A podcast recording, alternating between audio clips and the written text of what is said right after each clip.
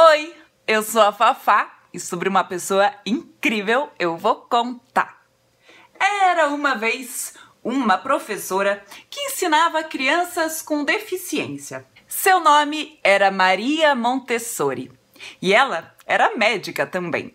Em vez de aplicar os métodos de ensino antigos, Maria Montessori observava as crianças para ver como elas aprendiam. Na escola dela, as crianças não eram forçadas a fazer o que o professor mandava. Elas se movimentavam livremente e escolhiam as atividades de que mais gostavam. As técnicas inovadoras de Maria tiveram bons resultados com as crianças com deficiência.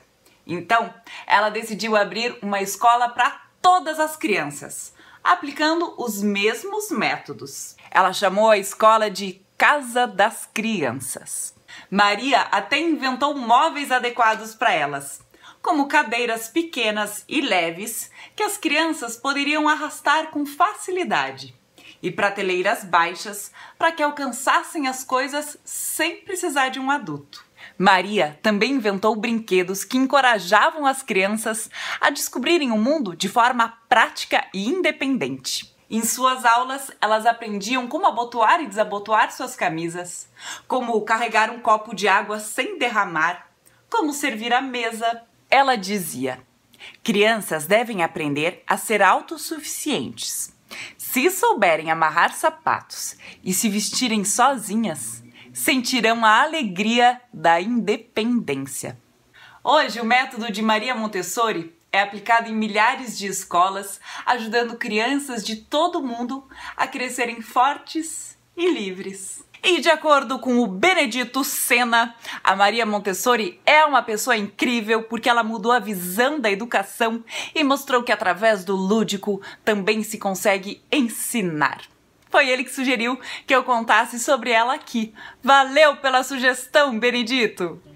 Essa história da Maria Montessori está ó, nesse livro, Histórias de Ninar para Garotas Rebeldes, sem fábulas sobre mulheres extraordinárias, das italianas Elena Fabili e Francesca Cavallo.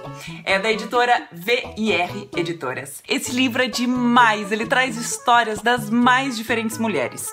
Fala de aviadoras, cientistas, astronautas, escritoras, estilistas, modelos, poetisas, ai, cantoras, até uma mulher pirata. Pois é, cada história é acompanhada de uma belíssima ilustração. São 60 diferentes ilustradoras que participaram da produção desse livro.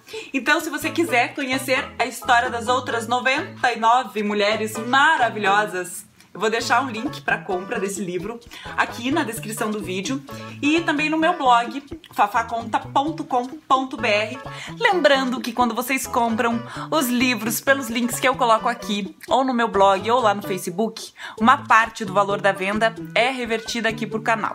Essa é uma forma de você colaborar com o canal que você gosta, para que continue produzindo conteúdo gratuitamente para vocês.